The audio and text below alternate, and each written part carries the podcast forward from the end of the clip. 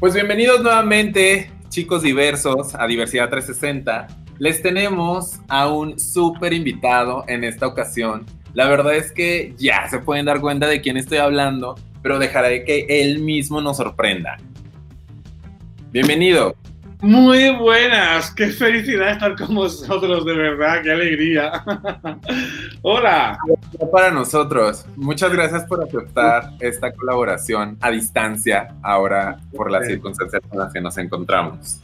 Y pues nada, primero te extendemos una invitación a que cuando gustes y puedas venir a México y a la Ciudad de México, pues acá tienes más de un hogar abierto para recibirte. Me encantaría, es uno de mis sueños pendientes visitaros, de verdad.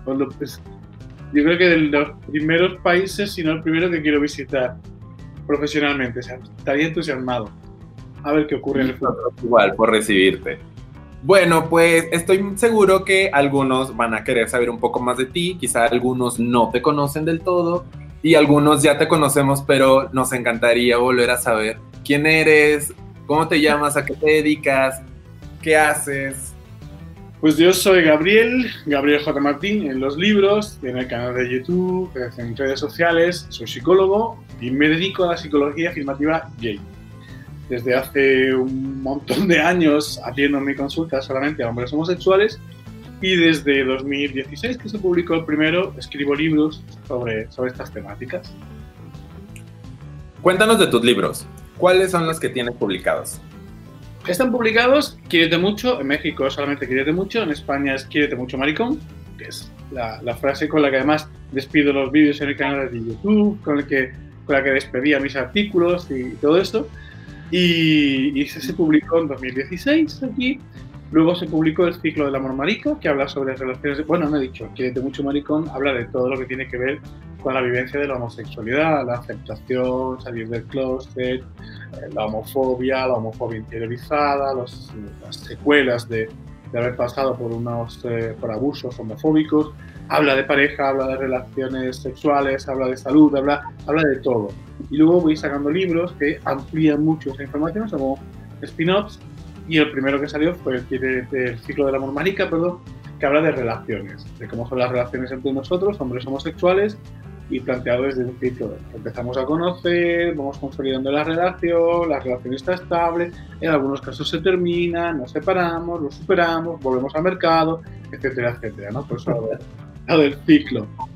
Luego saqué uno en plan divertido, haciendo bromas sobre, se titulaba Sobrevivir al ambiente, que me lo ilustró un amigo que es dibujante de cómics también muy conocido, el cómic gay, y ahora tendría que salir para abril, pero finalmente con la cuarentena pues va a salir para mayo el Gay Sex, donde hablo extensísimamente, porque es casi tan, tan extenso como el primero, de sex, sexualidad gay. Así que esos son mis cuatro niños de momento. ya estoy preparando el siguiente, pero los que están ya son estos cuatro. Perfecto, pues por ahí estaremos atentos a que salga este y el bebecito que estás preparando porque la verdad es que por lo menos el equipo de Diversidad 360 somos fieles seguidores de tu trabajo y nos has ayudado muchísimo. Pero bueno, ya entrando en materia de los temas que queremos, porque sabemos que las agendas pues son las agendas y hay que respetarlas. Eh, uno de los temas que queríamos abordar contigo es acerca de la visibilidad. ¿Qué nos podrías decir tú acerca de por qué, o más bien empecemos por qué es la visibilidad? ¿Qué es ser visible para la comunidad? Mm, mira, cuando hablamos de la visibilidad, a mí siempre me gusta especificar que aunque no fuera políticamente necesaria, porque viviéramos en un entorno de absoluta aceptación y el presentarse ante los demás como persona LGBT no supusiera ningún tipo ni de reto ni de planteamiento social, político, para cualquiera de nosotros es vital poder ser visible, entendido como poder ser auténticos en la relación con los demás. Porque si no soy auténtico, es absolutamente imposible que yo sepa que el otro me acepta, me quiere tal como soy. Si yo no soy auténtico, no puedo experimentar el amor incondicional del otro, la amistad incondicional del otro. Con lo cual, el vínculo que voy a tener con esa persona va a ser siempre un vínculo distorsionado. Un vínculo, si quieres, sucio, no está limpio porque se basa en algo que estoy ocultando, en algo que no puedo decir. cuando yo soy auténtico, cuando yo me muestro tal como yo soy, que esa es la visibilidad, entonces yo sí puedo tener un vínculo realmente auténtico con los demás, un vínculo fuerte, un vínculo afectivo. Y por eso es tan importante desde el punto de vista psicológico que seamos visibles, porque es la única manera de que tengamos vínculos auténticos con los demás. En una especie social como la nuestra, donde es tan importante la gente que nos rodea, pues imagínate la relevancia que tiene precisamente el poder ser visible. Claro, ya en tu libro de Quiérete mucho maricón o Quiérete mucho para acá a México, hablas de eso y justamente, no, no necesariamente tal cual mencionas la visibilidad, pero sí mencionas la parte de la aceptación o de salir del closet, o sea, comunicarlo, etcétera.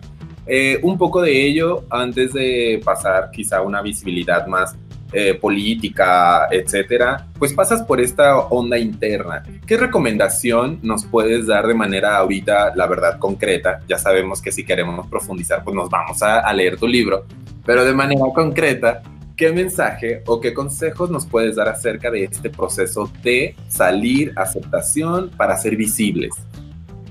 en, cuanto a la salida del closet, lo primero que nos tenemos que plantear es que cada una va a ser individual. No hay recetas mágicas para todo. Todos vamos a salir de forma diferente con diferentes personas. Con las que es mucho más sencillo porque tenemos una mayor relación, más, más cercanía, nos conocen y personas con las que es más, más difícil. El, el consejo principal es que nos planteemos la clase de relación que queremos mantener con ellos y cómo estas personas son de relevantes para nosotros. Es muy difícil, por ejemplo, si tienes unos papás que son muy mayores, son muy religiosos, no van a entender todo aquello. Pero eh, a pesar de esto, tenemos que plantearnos qué clase de relación queremos darle a ellos y si ellos quieren, si queremos que ellos conozcan realmente quiénes somos nosotros. En cualquier caso, también te digo lo siguiente. Lo más importante a la hora de salir del closet es la total aceptación por parte de uno mismo. Si yo no tengo aceptada mi homosexualidad, va a ser muy difícil que yo salga bien del closet. Si yo tengo aceptada mi homosexualidad y entendida como que es algo absolutamente natural, yo voy a salir del closet entendiendo que con esta salida ayudo a otras personas a salir de sus errores acerca de la homosexualidad.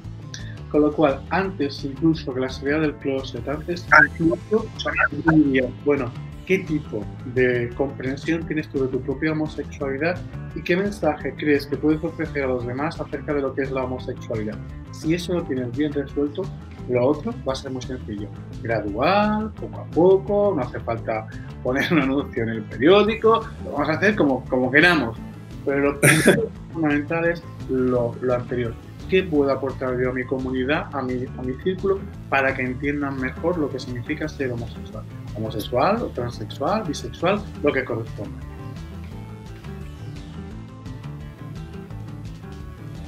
Sobre tu propia perspectiva, perspección o lo que sabes o lo que conoces, ¿qué nos puedes decir acerca de, del por qué se ha creado o por qué se necesita crear eh, todas estas letras sobre L, G, B, T, T, T, I, Q, A, etcétera?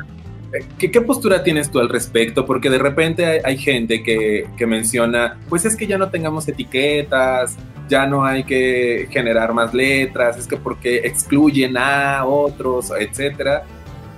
¿Qué, le dirías o qué nos podrías explicar acerca del por qué justo sucede esto?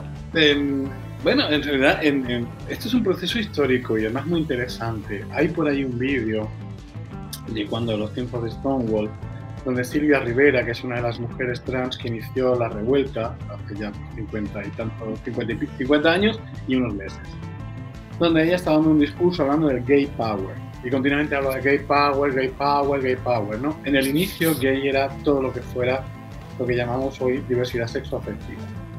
Y gay era pues un hombre homosexual, una mujer lesbiana, una persona trans, una persona bi, cualquiera que no fuera cis heterosexual era gay.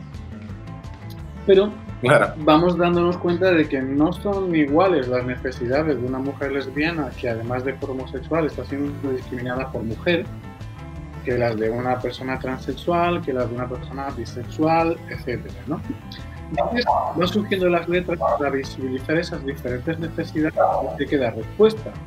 Porque, bueno, podemos hablar del matrimonio homosexual y está muy bien, pero si no hacemos nada para que la persona transexual pueda vivir su género sentido de una forma social, sin agresiones y que se le permita cambiar su documentación, por ejemplo, pues no hemos resuelto nada para estas personas. Es decir, eso que al principio éramos todos los que no somos cis heterosexuales, está lleno de diversidad.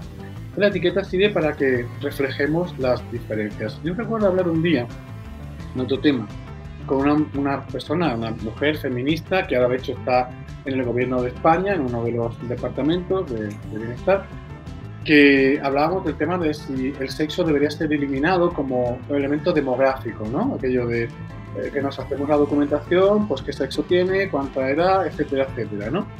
Y me decía que no, porque en el momento en que lo hiciéramos estaremos invisibilizando una discriminación, como el hecho de que una mujer pues gane menos dinero que un hombre el tener esas etiquetas nos permite hacer comparaciones de los diferentes grupos y ver si existen discriminaciones o desigualdades entre estos grupos. Por lo tanto, también es importante para pescar las injusticias.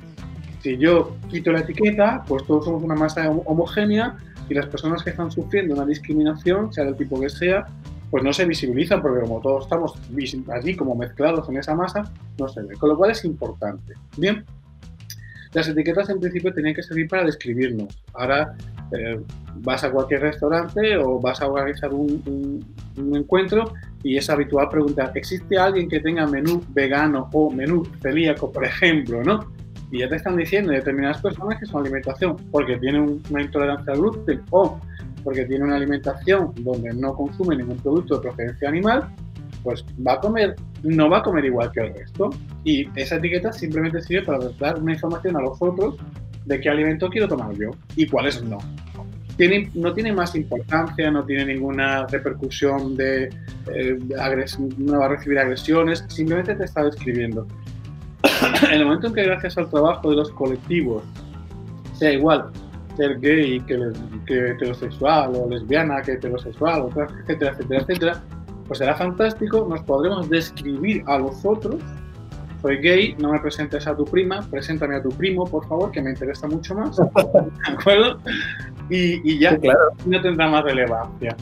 Pero como te decía, es muy importante que seamos conscientes de que eliminar las etiquetas, que es verdad que cuando te resulta difícil identificarte con esa etiqueta y que los demás sepan que tú tienes esa etiqueta, pues evidentemente lo primero que dices es, no, no, eliminamos la etiqueta, eliminamos la etiqueta. No, no eliminamos la etiqueta. Acomódate tú, empieza a llevarte bien tú con la etiqueta, haz tu trabajo pero si eliminamos la etiqueta, estamos eliminando también algo tan peligroso como la injusticia. Y eso, si somos una sociedad de verdad democrática, igualitaria, no lo deberíamos conseguir.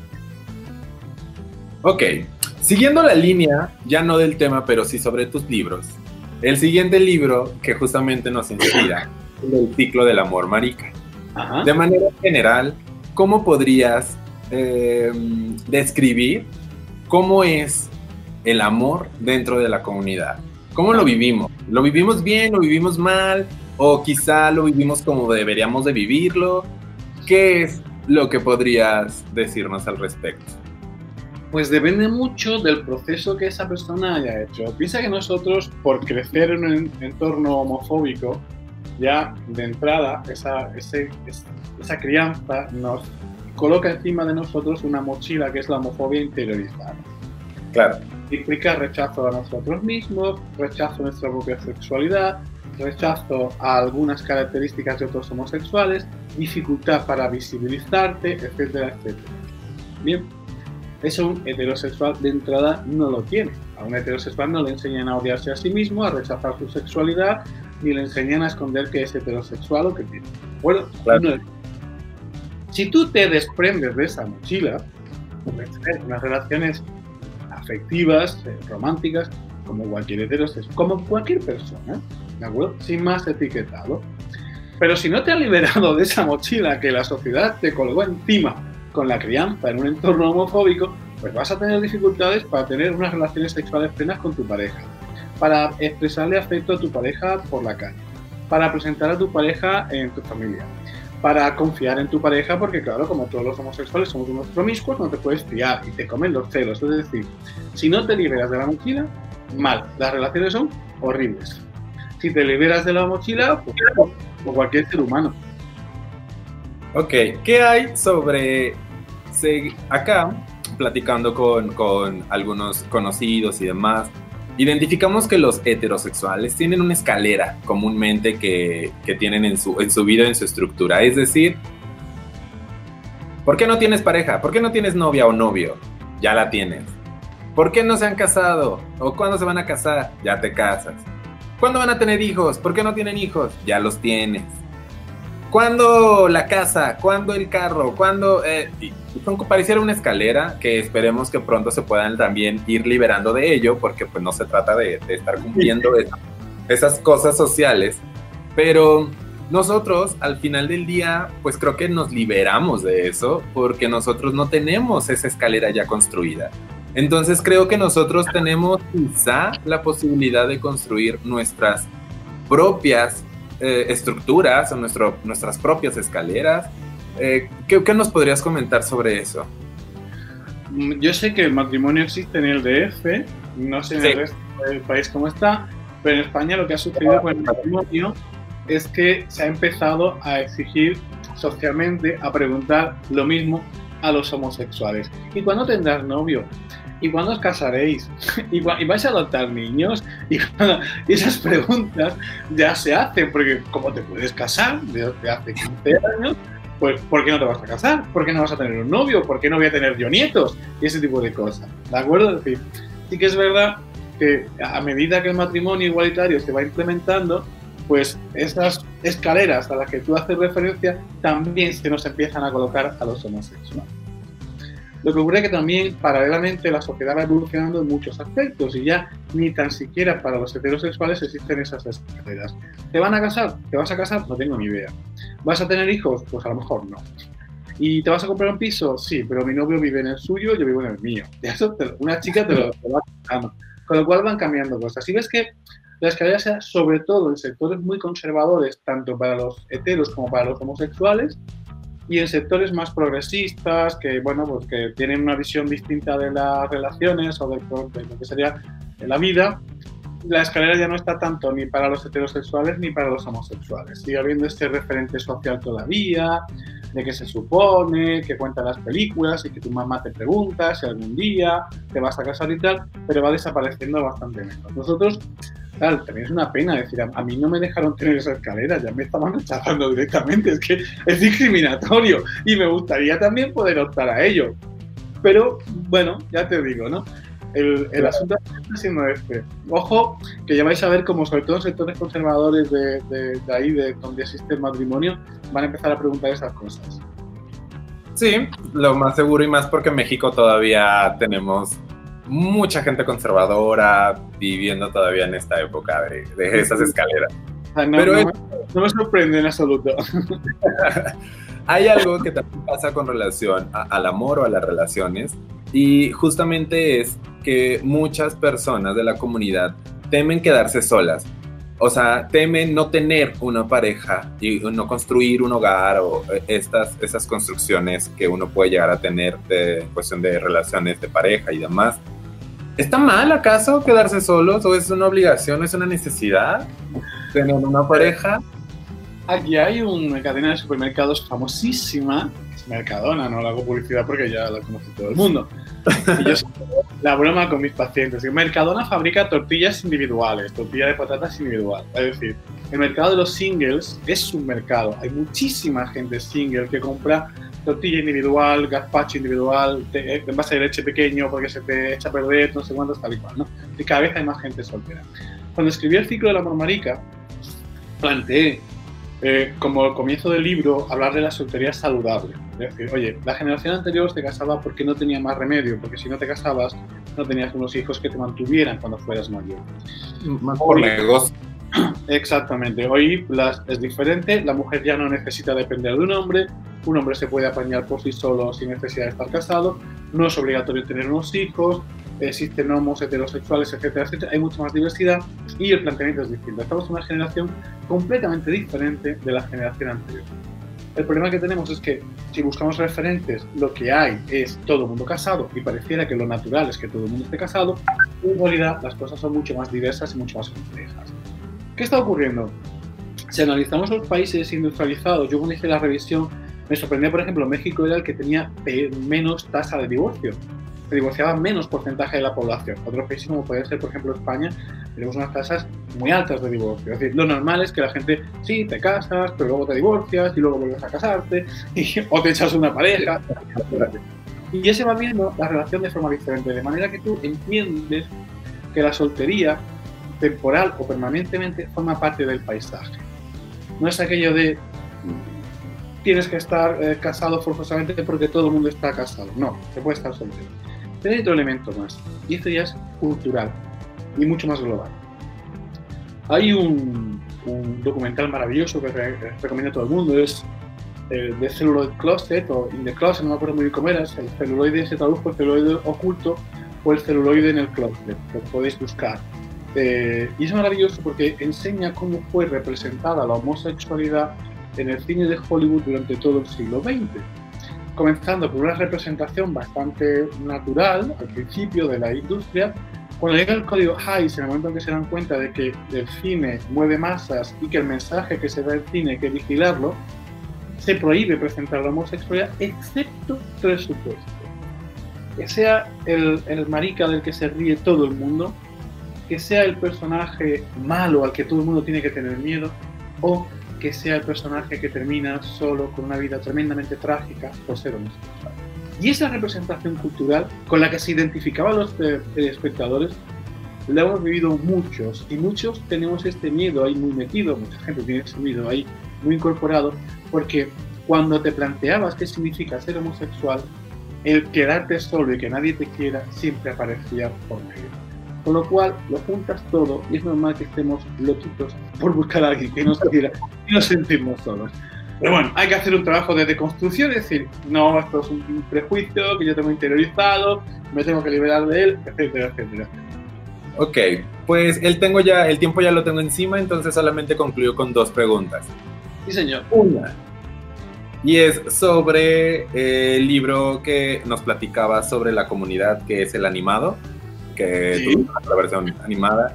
Y nada más quisiera por allá preguntarte, no sé si se vive igual, claro, en España que acá, pero la comunidad en ocasiones no es tan una comunidad, no hay tanta unidad, no hay, no hay, pues justo esto como unidad, acompañamiento, en realidad a veces está muy dividida, ¿Qué nos puedes decir al respecto? ¿O por qué sucede esto? ¿O quizá una propuesta para solucionar o para ayudarnos a ser más unidos en un mundo imaginario? En, realidad, sí. Es, curioso. Eh, en España sucedió que cuando llegamos al matrimonio igualitario y encontramos la total igualdad ante la ley para todos los supuestos y sentidos que puedas imaginarte, el movimiento LGBT se desmovilizó. Se desmovilizó sobre todo la parte homosexual. Las personas trans reconstruyeron su parte del movimiento y continúan luchando y continúan haciendo activismo y muy potente, ¿no? Pero hubo una desmovilización importante.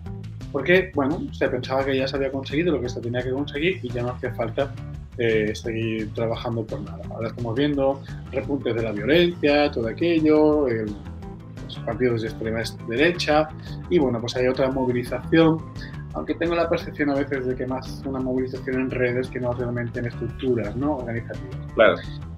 Es humano y es comprensible. De hecho, hablas con sociólogos y dicen, bueno, normalmente los humanos nos reunimos o, pues, con un objetivo común. Y si no hay un objetivo, pues, igual no nos reunimos. Y la gente se desmoviliza porque se siente falta de objetivo. ¿no? Con lo cual, aunque no nos guste, pues entendamos la naturaleza humana. Es decir, también tenemos que ser comprensivos y empáticos. ¿no? ¿Qué ocurre? Que es verdad que determinadas consecuciones de, derechos no implican que todo esté resuelto. Tú me hablabas antes de comenzar de algo muy, muy, muy, muy importante y es la soledad, la falta de vínculo, la falta de arraigo, la falta de una red, ¿de acuerdo? De amigos, de personas que te cuiden. Y eso es eh, un, un, objetivo que nos tenemos que plantear también como comunidad. Lo que pasa es que seguramente también tenemos que reestructurarlo. Antes las comunidades eran todas presenciales. La gente se iba a vivir al barrio gay. Ahora ya tenemos una comunidad incluso virtual, nos relacionamos a través de medios digitales y se puede generar contacto, se puede generar red y puede ser muy funcional, pero a lo mejor no tanto presencial, que es a lo que estábamos más acostumbrados. No sabría decirte muy bien de bueno, ¿cómo? Porque estamos nosotros aquí también con esta pregunta. Lo que sí es que la gente sigue identificándose, sigue conectándose. Lo que pasa es que si no hay un objetivo claro, puede ser difícil. Aquí, por ejemplo, hubo una cierta movilización para la PrEP y tal, ¿no? Pero está todo muy diluido. Porque la, la aparición también de las redes y el contacto a través de lo digital está cambiando mucho las formas en las que nos relacionamos. Estamos ahí en un momento de transición y aún no sabemos exactamente qué es lo que va a terminar sucediendo. Ojalá que sea para bien, ¿eh? pero no sé qué, qué, terminará sucediendo. Perfecto. No, pues igual acá obviamente hay, hay acciones, hay muchísimas organizaciones, eh, eh, activistas y demás que tratan justo de poner un, un objetivo en común. Pero de repente si pues identificamos que todavía entre nosotros mismos hay discriminación, hay personas que no creen que existe la bisexualidad, que, ay, se está haciendo, por favor, ¿cómo crees que va a ser bisexual? Etcétera, ¿no? Sí, sí. Eh, y bueno. Eso ocurre exactamente aquí, ¿eh? Y si lees los debates en Estados Unidos o en Alemania, exactamente lo mismo. Es curioso como en cualquier lugar del planeta ocurre algo parecido. Perfecto. Y quiero preguntarte, ¿qué vamos a encontrar en el libro que está por salir? En ¿Qué, viene, ahí? ¿Qué, qué, qué, voy a poder aprender? Viene, viene de todo. El libro comienza, sigue mucho el, el, esquema de, de, funcionamiento, o sea, el, planteamiento estructural del cliente mucho. Eh, en bloques temáticos que abordan diferentes cuestiones y tal. ¿no? Hay un primer bloque que son los fundamentos, donde explico la importancia que tiene la sexualidad en una especie como la nuestra. Hablo de nuestros antecesores, de cómo a lo largo de la historia, desde el Paleolítico, hemos tenido muchísima relación con la sexualidad, pero que hay un punto en nuestra historia, con la, aparición de, las religiones monoteístas, el cristianismo sobre todo, la, sexualidad se maldice, se mete en algo malo y empiezan a enseñarnos que la sexualidad, pues empiezan a crearnos una aversión hacia nuestra sexualidad, ¿no? Hablo de los derechos sexuales, hablo de la sexualidad como el lenguaje que utilizamos los seres humanos para comunicar emociones de un tipo muy concreto a otros, hablo de esa dimensión más global, eso es el fundamento inicial. A partir de ahí empiezo a trabajar pues, diferentes aspectos que tienen que ver con la, con la, con la sexualidad, partiendo de que, bueno, que vivimos un momento cultural que nos ha creado un conflicto con esa sexualidad, a todos en general, pero a los homosexuales en particular, porque además nuestra, homosexual, nuestra sexualidad está eh, especialmente mal connotada. No sé cómo lo dices en México, aquí en España, cuando quieres insultar a alguien le dices em, a mamarla o vete a tomar por culo, ¿no? ¿Cómo has conseguido ese puesto? ¿Cuántas veces, cuántas pollas has chupado, no? Es como así un punto de, humillación, de que el que tiene sexo aquello está humillando y todo aquello, ¿no? Con lo cual venimos arrastrando ahí una doble problemática para aceptar nuestra sexualidad y reconocer que te encanta que te llenen el, el, culo de leche, o que te encanta que meterte una polla hasta la garganta y cosas así, que deberías sentirte muy orgulloso porque los heterosexuales están orgullosísimos de comerse todos los coños del mundo y están encantados de poder hacer maravillas con las mujeres con las que se acuestan. Pues, pues yo también quiero sentirme orgulloso de que me guste el sabor a polla y ese tipo de cosas, ¿no?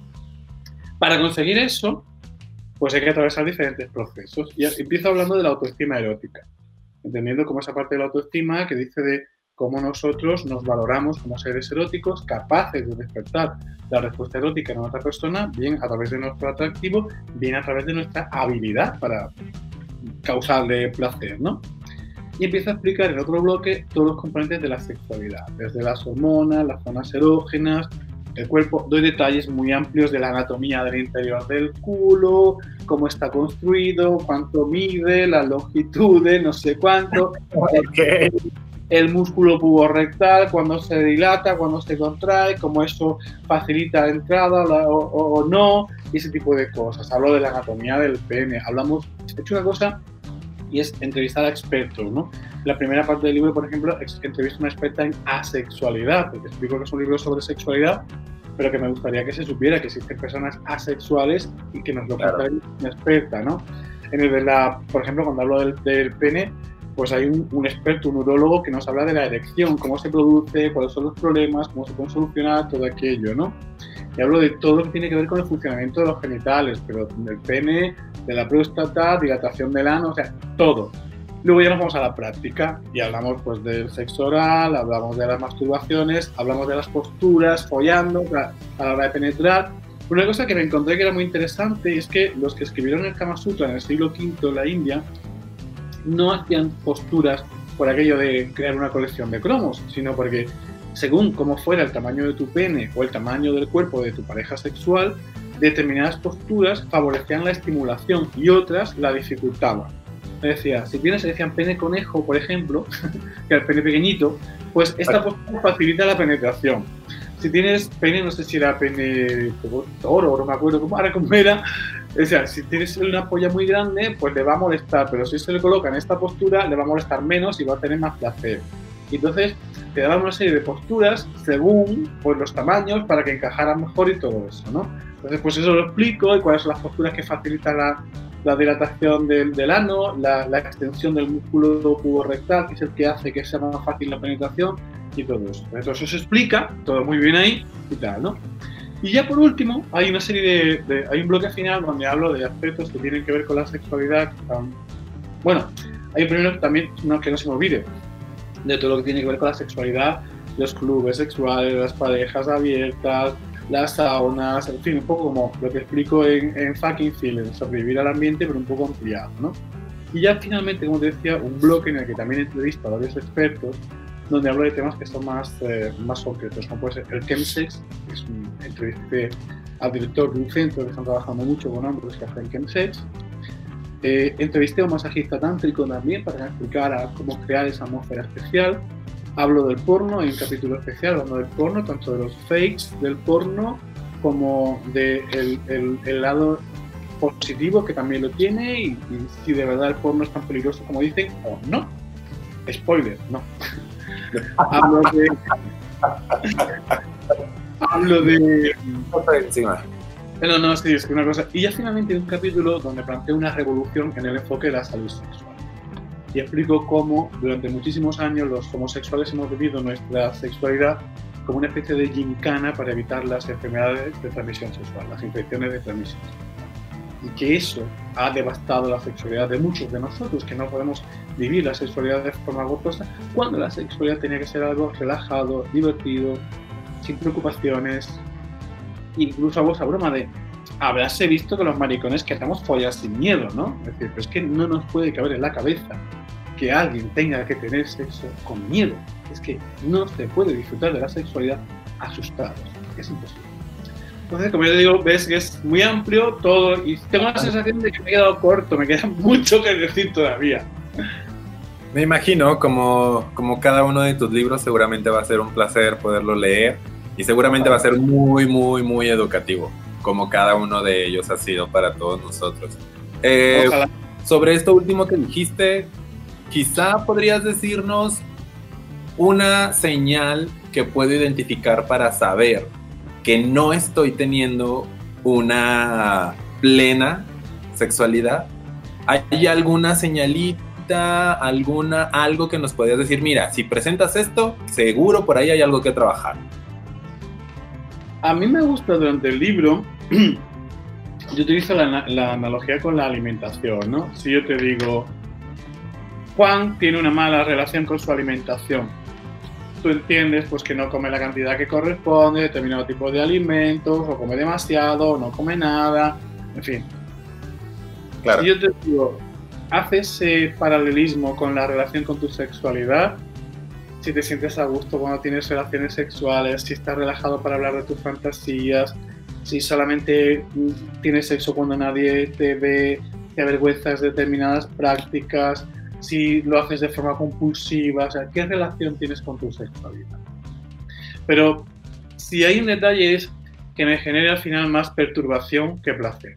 Que yo después de una relación sexual no me atrevo a hablar de lo que he hecho, que me sienta avergonzado, que tenga miedo, que crea que puede tener graves consecuencias para mí, que piense que estoy siendo eh, alguien eh, vicioso, alguien que, que, que, está teniendo unas relaciones antinaturales. Es decir, yo no estoy viviendo mi sexualidad con placer, con gozo, con tranquilidad, igual tengo algún problema.